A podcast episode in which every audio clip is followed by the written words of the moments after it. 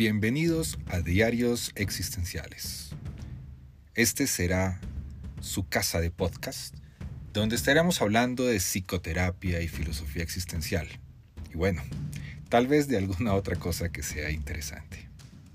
Soy Juan Pablo Díaz del Castillo, psicólogo y publicista colombiano, y espero que me acompañen, más bien, que nos acompañemos en este camino. Bienvenidos.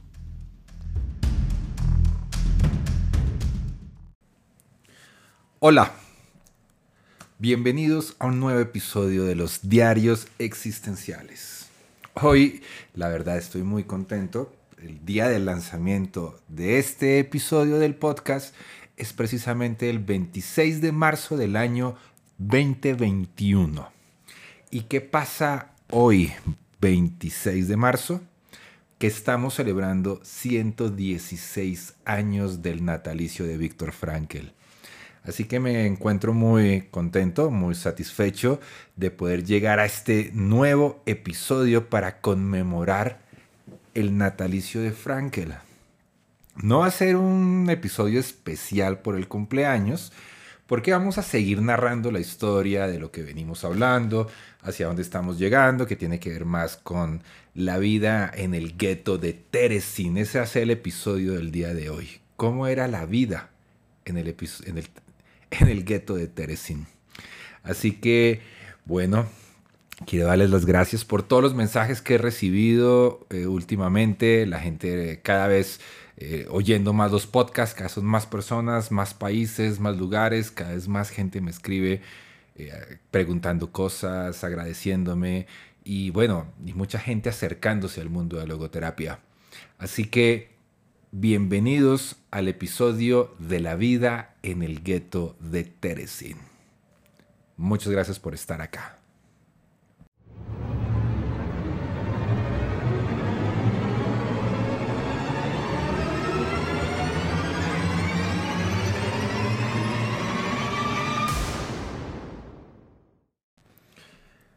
Poco antes de llegar al gueto, Víctor había conocido a John Edelman.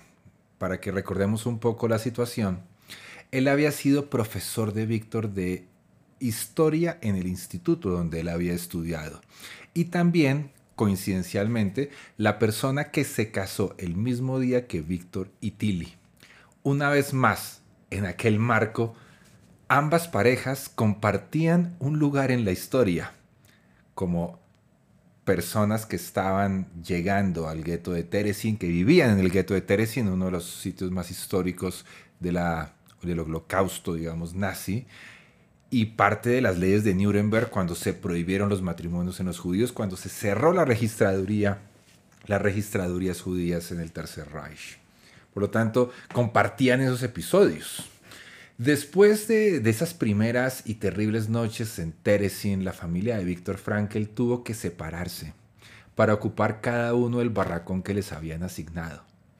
Los había para ancianos, habían para mujeres, habían otros para hombres, para los jóvenes que iban a, a parar a los hogares infantiles, que estaban situados en la ciudad.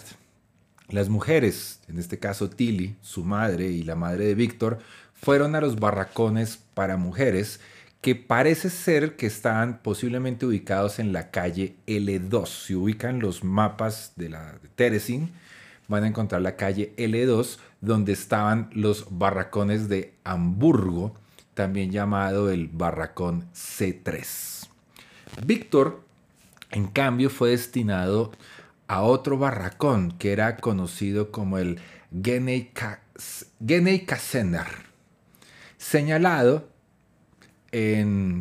con el número 19 en los mapas actuales que se pueden consultar cuando se hace la visita al gueto de Teresin. Al menos los cónyuges y las familias se veían durante el día, pero dense cuenta que las familias estaban completamente separadas en ese momento. Los doctores, es decir, los médicos, tenían tareas asignadas y a Víctor le tocó un subdepartamento, precisamente el Kraken Betrug. Kaker Betrug. hoy en alemana volvió a amanecer un poco mal, donde debía atender a un grupo de particular de enfermos. También tenía otra tarea, que era la tarea de la psicohigiene, higiene, que era algo tal vez menos definida, aunque más especializada como los servicios de la asistencia psicológica. Vivía con otros cinco o seis médicos en dos habitaciones del Genenkassener, que también contaba con una enfermería y algunas camas para ancianos. Debajo de las ventanas que daban a las habitaciones de los médicos había un depósito de carbón. Y en los días de reparto el sonido de carbón que caía por las rampas los despertaba desde muy temprano. Los médicos que compartían las habitaciones llegaron a un acuerdo entre sí de modo que por turnos todos se iban para que uno pudiera estar a solas con su esposa. Los médicos procedían de diferentes países y había una pareja de, personas mayores. El marido decidió regalarle sus horas de intimidad a Víctor Frankel, que estaba encantado por tener el doble de tiempo para estar con Tilly su esposa. Era casi el único lugar en que podían estar solos sin que nadie los molestara. Pero sería un error que consideráramos que esas visitas conyugales entre los esposos y el contacto intermitente con los allegados era una suerte de vida familiar. Las condiciones del gueto se cobraron un macabro impuesto en número de parejas y familias debido a que las estructuras sociales para promocionar la vida en familia o bien no existían o estaban totalmente corruptas. Con, todo aquellas, con toda aquella situación, también infundió un sentido de lealtad entre las familias y los amigos. Menos mal que la música, el arte, la lectura, las charlas y el teatro ayudaban a sobrellevar la opresión de Teresín. El humor tenía un papel nada desdeñado en superar lo complejo de esta situación que estaban viviendo toda la población interna en el gueto. Mucho antes de llegar al gueto, Víctor ya había descubierto el valor reconstituyente del humor. Acuérdense que en algunos episodios cuando hablamos de su em, de su proceso de formación cuando estaba haciendo la rotación en el, en el Steinhoff, en el hospital en Viena psiquiátrico, en el pabellón de mujeres, él descubrió que el humor era importantísimo porque permitía hacer una... El, el humor lo que le permite a la persona es lograr ver algo desde otra posición. El humor es muy diferente al chiste, porque el chiste es una conducta. El humor es una actitud de la persona frente a las situaciones que estamos viviendo. De cierta manera, el humor etimológicamente viene de la palabra humedad. El humor humedece la vida de las personas, lo diferente a lo seco, a lo reseco. Por lo tanto, el humor permite generar actitudes y transformaciones. Acuérdense que Víctor encontró que eso del humor era clave en lo que llamamos el autodistanciamiento, una, una técnica psicoterapéutica llamada también la intención paradojal, que fue el primer descubrimiento de Víctor Frankl en el Steinhoff y que tiene que ver de cómo enfrentamos lo que se llama la angustia de expectativa en la vida. Pero bueno, continuemos con este capítulo del gueto de Teresin. El humor tenía un papel nada, nada triste, o sea, muy importante en el gueto. Así que no les sorprendió lo más mínimo ver que en Teresin habían carcajadas que eran una fuente de ánimo para las personas. En el gueto vivían algunos médicos judíos de Praga que habían estudiado con el profesor Otto Potts, uno de los, digamos, amigos cercanos de Víctor Frankel, ese no nazi, ese, médico que pertenece al Partido Nacional Socialista, pero que ayudaba a Frankel y a todos los judíos en el hospital Rothschild en Viena. Por lo tanto, era una persona muy reconocida por todos ellos. Estas personas habían estudiado con el profesor Otto Potts en la Universidad Carlos de Praga. Víctor recordaba el inmenso placer con que en Teresin los médicos intercambiaban historias sobre otro Potts y su manera de ser. Por lo tanto, parece ser que tanto en Praga como en Viena tenían ideas muy similares de lo que era este, este gran hombre. Pero por otro lado, la familia de Víctor Frankel estaba atravesando algunas dificultades y están relacionadas con la salud del padre de Víctor, Gabriel, ya que se iba deteriorando a pasos agigantados. Menos de seis meses después de llegar a Teresin, Gabriel fue trasladado a la enfermería, situado en los barracones en que vivía y trabajaba Víctor Frankel. Los problemas respiratorios y una sensación de sofoco ponían nervioso e incluso desesperaban al mismo Gabriel. Como médico, Víctor reconoció los nefastos presagios. Él nos dice en el libro La llamada de la vida, entre las pocas cosas pude llevar conmigo a Teresin un frasco de morfina.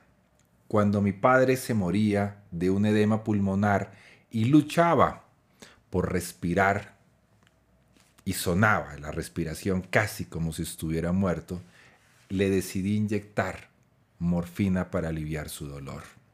Tenía 81 años y estaba prácticamente en los huesos. Aún así, fue precisa una segunda neumonía para que se lo llevara. Un día le preguntó Víctor Frankl, ¿aún sientes dolor? Y el padre le respondió que no. Víctor preguntó, ¿tienes algún deseo? Y el padre le respondió, no. ¿Quieres decirme algo? Y el padre le respondió, no. Frankel lo besó y lo dejó solo. Sabía que no volvería a verlo con vida pero tenía la sensación más maravillosa que nadie pueda imaginar. Había hecho todo cuanto había podido. Había, se había quedado en Viena por sus padres y ahora acompañaba a uno de ellos, a su padre Gabriel, hasta el umbral de la muerte y le había ahorrado la innecesaria agonía de la muerte. Mientras su madre lloraba, un rabino Ferda, que era un rabino checo, que había conocido al padre de Víctor Frankel, los visitó en el campo. Frankel contaba que cuando Ferda llegó, él estaba ahí. Y él, precisamente, el rabino empezó a consolar a la madre diciéndole que Gabriel, el padre de Víctor, había sido un sádic. Un hombre justo, quiere decir. Y eso, dice Frankel, me confirmó que la justicia era una de sus principales virtudes. Y su sentido de la justicia procedía, según Víctor Frankel, seguramente de su fe en la justicia divina. De lo contrario, no me imagino cómo o por qué formulaba aquel adagio que tantas veces le había oído pronunciar Víctor. Por voluntad divina, sigo aquí. Después de la muerte de Gabriel, Víctor decidió que besaría a su madre dos veces cada vez que la viera, una vez al verla y otra al despedirse de ella. Quería asegurarse de que se iría siempre con aquella muestra de afecto que no sabía si la volvería a ver. Por otro lado, Dentro del gueto de Teresin había cierto flujo de correo entrante y saliente. Desde los hogares las familias enviaban cajas que llegaban en muchos casos a sus seres queridos del gueto. Y los prisioneros lograban enviar algunas cartas a los amigos o a la familia. Víctor advirtió que el sentido de humor y la, ironía, y la ironía estaban en el dialecto. De hecho, la expresión se hizo muy popular entre la familia de Frankel. Por ejemplo, si alguien no caía bien a la familia, Frankel, a la familia Frankel, ellas, la familia decían, cuánto me alegra de volverte a ver. Y en su interior los Frankel pensaban que era algo de ironía o de humor para poder sobrellevar los momentos que estaban viviendo dentro del gueto. En los archivos de la familia Frankel hay precisamente una postal, una postal dirigida a una tía de Tilly, Frau Hertha Beisar, en la ciudad de Viena. La dirección del remitente dice así, Dr. Víctor Frankel Teresin, E3A. Y en el sello se ve la efigie de Hitler y un matasellos del 21 de abril de 1943. En la postal que Víctor escribió, posiblemente en la enfermería, daba cuenta de las postales y de los paquetes que habían recibido de la tía. Igualmente, escribía que todos estaban bien gracias al cielo y que su padre había muerto plácidamente el 13 de febrero, con casi 82 años. La postal era firmada por Víctor y Tilly. La familia Frankel también recibió una postal de su hermano Walter desde Italia. Estaba escrita desde una comunidad de aproximadamente unos 50-100 refugiados que eran amparados por el Papa. Se encontraban en una pequeña población montañosa por la que se podían mover libremente con la única condición de no abandonarla. La postal parecía ser portadora de muy buenas noticias. Víctor recuerda en sus memorias que a partir de esa postal, o tal vez a partir de otra fuente, supieron que los camaradas de Walter, o algunos amigos de Walter en esa comunidad, que eran un diseñador, un pintor y un artista, le habían pedido que hiciera un mensaje de agradecimiento al Papa. Finalmente Walter redactó el mensaje y lo ilustró con un pequeño dibujo del pueblo. Más tarde Frankel descubrió que las SS descubrieron aquella pequeña comunidad judía cuando se tomaron el norte de Italia. Fueron deportados Walter y su esposa Els. Acabaron en algún lugar las proximidades de Auschwitz. Birkenau, Auschwitz I o Auschwitz II. Birkenau era Auschwitz II. Terminaron trabajando en una mina, tal vez uno de los trabajos más difíciles y más peligrosos que se podían realizar en un lager. Lo único seguro es que fallecieron allá. No se tiene más noticias. La postal desde Italia resultó ser el último mensaje directo de Walter y Els, pero sus padres, Gabriel y Elsa Frankel, no vivieron lo suficiente para enterarse de lo ocurrido con su hijo Walter. Víctor tenía trabajo en Teresín y para cumplir su, su cometido en el terreno de la psicohigiene se sirvió de su experiencia en Viena. Acuérdense todo el trabajo que había realizado con el círculo adleriano en todo el apoyo a personas con ideación suicida cuando se realizaron los centros de atención a jóvenes, pero también su paso por el Steinhof, donde tuvo una experiencia enorme con mujeres con ideación suicida y depresión.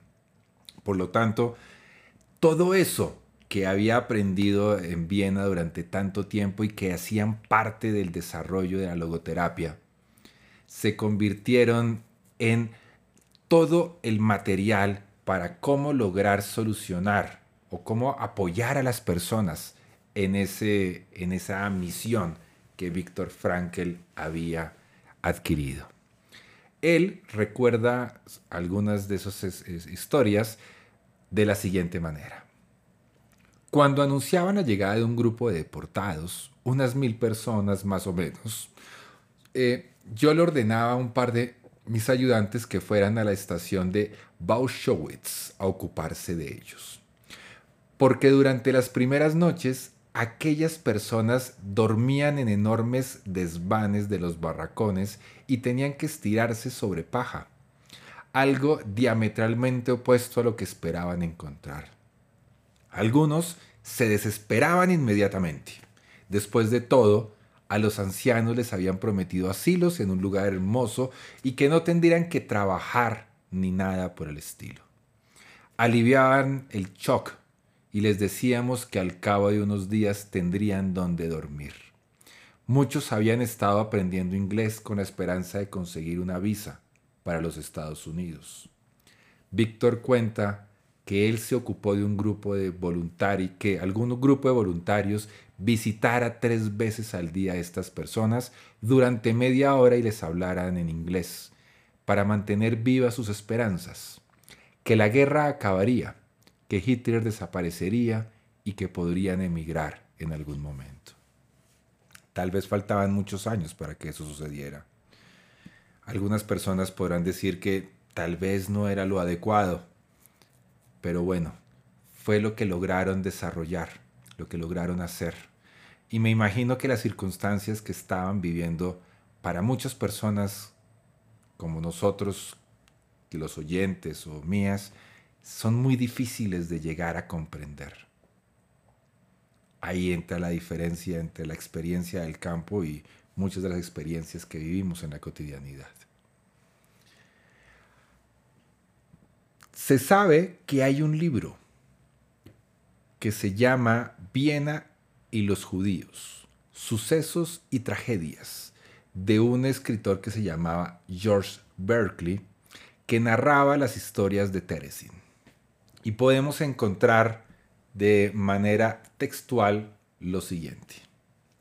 Con todo, algunos doctores eran conscientes del precio psicológico que los problemas vitales provocaban en los residentes del gueto de Teresin. Y querían hacer algo para aliviar la situación y unos que estaban viviendo en ese momento. Uno de los doctores era Karel Fleischmann, un checo, amigo íntimo del director médico Munk. Y otro de los doctores era un vienés, un llamado Víctor Frankel.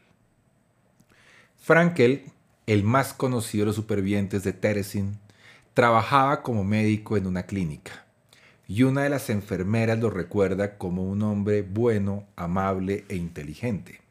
Según sus palabras, era todo un caballero. Por otro lado, Fleischmann, que no era psiquiatra, antes de la guerra se había formado como dermatólogo, ya había advertido las habilidades de Frankel que no tardaría en exhibir y le pidió que organizara una unidad especial para ayudar a los recién llegados a superar el shock que les provocaba descubrir la vida que llevarían en Teresin.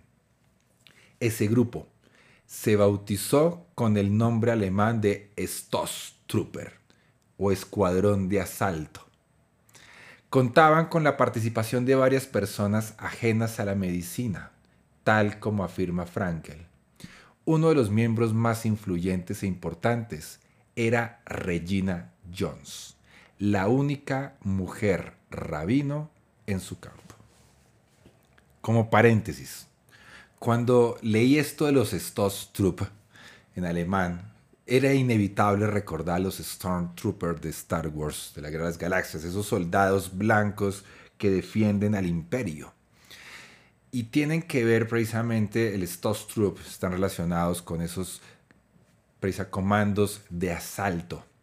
Y cuando uno observa algunas fotografías de ellos en Google, puede darse cuenta de la similitud del uniforme y de los cascos con algunos personajes precisamente de Star Wars. Algo que me llamó bastante la, atención, como George Lucas se inspiró en muchos de ellos. Pero bueno, continuemos.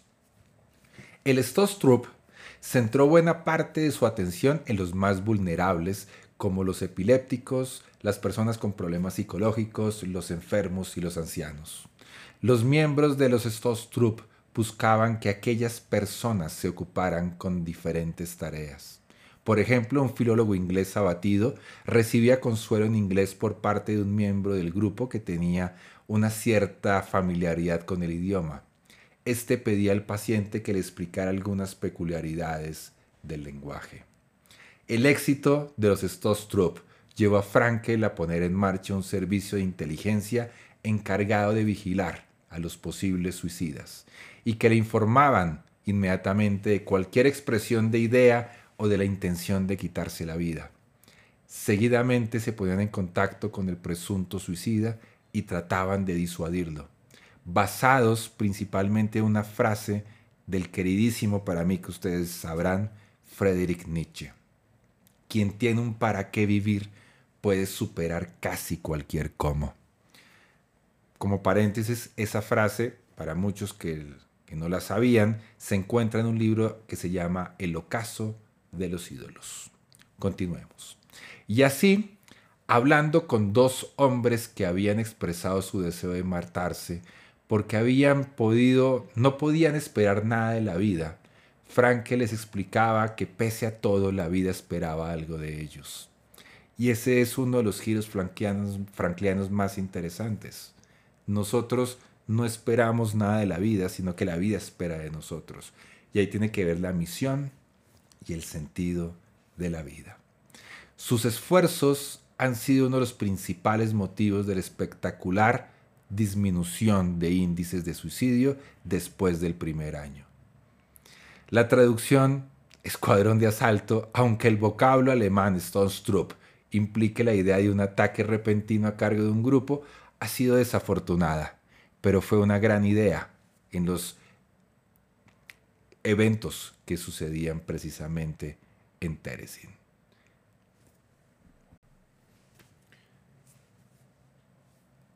Este comando de atención fue finalmente llamado como Equipos de Respuesta contra el Suicidio. Víctor, que conocía a Eric Munk, el director médico, y a su ayudante Karl Fleischmann, recordaba que Fleischmann tenía una desviación de espalda y que fue él quien abogó por la creación de los grupos. El médico Munk dio el consentimiento oficial. Dentro de ese equipo estaba precisamente Regina Jones, a la cual mencionamos hace un momento. Y Frankel hablaba de ella así. La primera mujer rabino. No solo la conocía, sino que nada más que la hubieran, me la hubieran presentado, la invité a colaborar con nosotros. Era una persona muy capacitada y recuerdo que cuando le propuse que diera una charla a los miembros de mi personal, habló sobre el envejecimiento y también era, era una excelente predicadora. Nos repitió la historia del pueblo de Israel que vagó por el desierto durante 40 años. Primero, Moisés fue hasta el monte Sinaí para recibir los diez mandamientos. Cuando bajó, la gente estaba bailando alrededor de un becerro dorado y se enojó tanto que cogió las tablas y las rompió contra el becerro. Luego le tocó volver a subir a buscar nuevamente las tablas. Durante 40 años de travesía, las tablas de los diez mandamientos rotas viajaron junto a las nuevas en, el arca de la alianza. Ella usó ese ejemplo para demostrarnos que la gente anciana y desvalida, por mal que estén, conservan su dignidad hasta el final. La dignidad humana no se pierde a pesar de una vida que no resulte útil. Así es. Transportaron las tablas rotas como si fueran tan buenas como las enteras. Y Víctor Frankel decía, exactamente, las rotas recibían la misma adoración. Y eso es algo que me acuerdo un poco a uno de mis maestros. El psicólogo argentino Claudio García Pintos, que seguramente muchos de ustedes lo conocerán, y uno de sus libros que se llama De la vida fugaz, que se encuentra en la editorial LAC de México, que se puede conseguir de manera virtual si desean, donde habla sobre el proceso de maduración de lo neurológico y cómo eso que llamamos la tercera edad, no solamente podemos verla como el deterioro del organismo psicofísico, porque lo espiritual se sigue desplegando a pesar de que el organismo psicofísico esté afectado. Por lo tanto, la dignidad de la persona está presente a todo momento por la dimensión espiritual. Ahí surge esa dignidad. Algo que no sé si tenga relación cuando Frankel planteaba esto, tomado un poco de las ideas de esta rabina, de Regina Jones.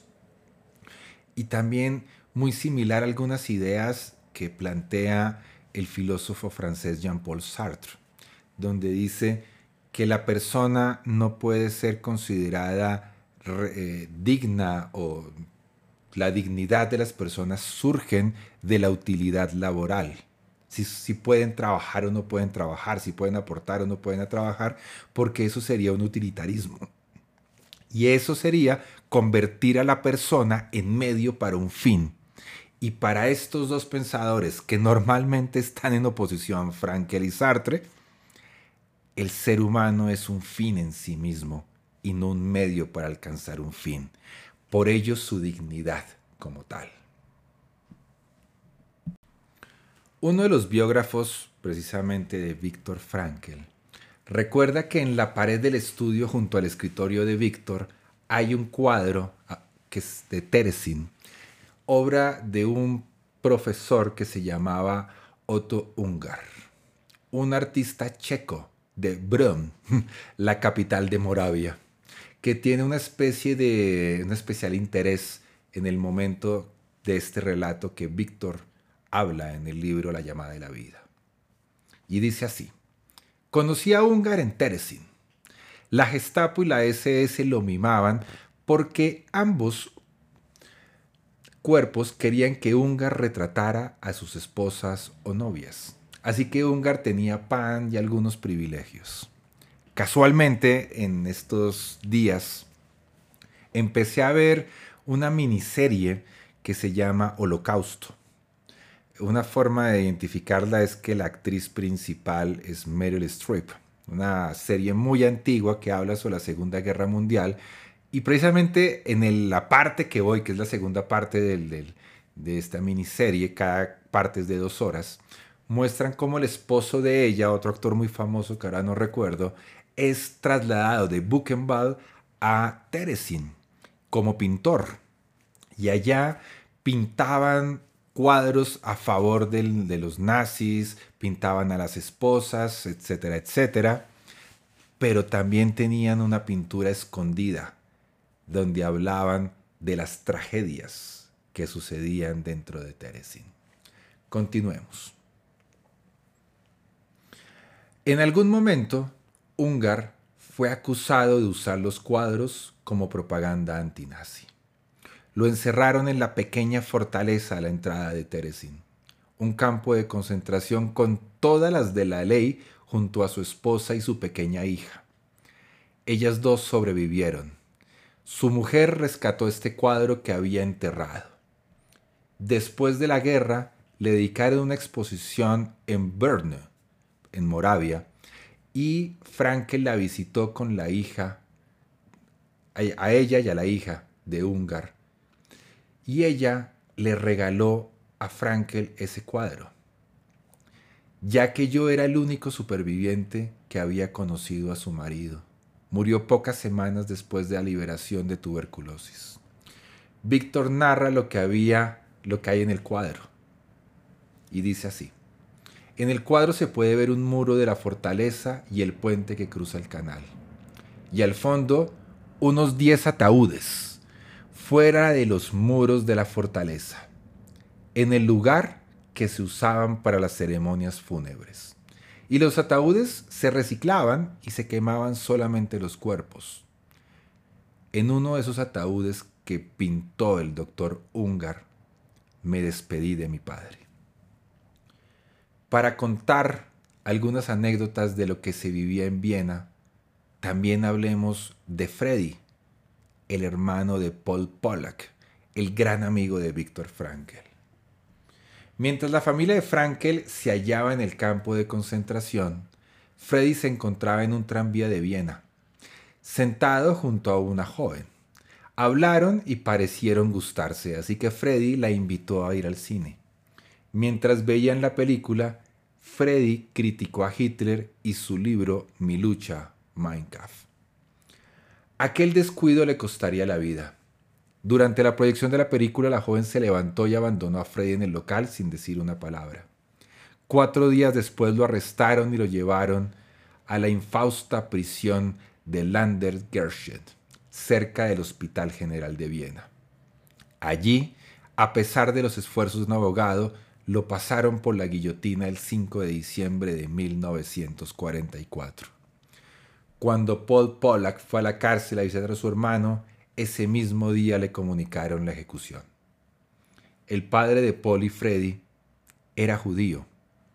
En lo relativo a la identificación religiosa de los hijos, la regla nazi que determinaba la vida o la muerte era que si una persona había sido bautizada de pequeño en el cristianismo, la ceremonia valía. Pero si el bautizo lo había, sido realizado después de adulto, ya no tenía ninguna validez. Ahí podemos ver la lógica de los nazis. Y eso acuerda también a una de las filósofas más importantes de la historia, Edith Stein. Ella fue discípula de Edmund Husserl y fue condiscípula de Martin Heidegger. Mujer judía que se convirtió al catolicismo, pero a pesar de eso fue enviada a Auschwitz. Edith Stein, después de muerta, fue santificada y es conocida como Santa Teresa Benedicta de la Cruz. Ella, en sus trabajos como filósofa, trabajó principalmente el método fenomenológico de Edmund Husserl y fue la estudiante preferida de Husserl hasta que Heidegger llegó a estudiar a la pequeña ciudad de Leipzig. Perdón, de Friburgo, no en Leipzig, sino en la universidad la pequeña ciudad de Friburgo en la Selva Negra.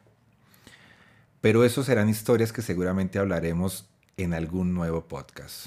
Por ahora, nos encontramos celebrando los 116 años del natalicio de Víctor Frankl. Los que quieran leer de Edith Stein, ella es una gran filósofa en aportes a la educación principalmente. Y bueno, de esta manera cerramos un episodio más. Y podemos darnos cuenta un poco de lo que fue la vida de Víctor Frankl en Teresin, lo que vivió, lo que sufrió, pero también la manera en que encontró sentido en el sufrimiento, que es uno de los elementos característicos precisamente en la obra de Víctor Frankl. Pero también el sentido en el trabajo, en lo que le da al mundo y en lo que le aporta. Principalmente dos valores o dos caminos de sentido que Frankl plantea en su obra de la logoterapia. Los valores de creación y los valores de actitud. Podemos de esa manera prepararnos para el traslado, la salida de Víctor del gueto de Teresin.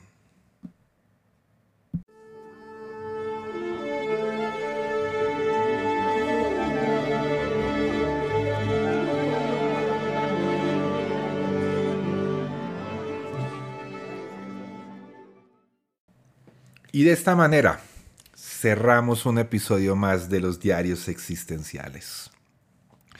Desde los micrófonos de los diarios existenciales, soy Juan Pablo Díaz del Castillo y les doy las gracias por acompañarme, más bien por acompañarnos en esta celebración de los 116 años del natalicio de Víctor Frankl.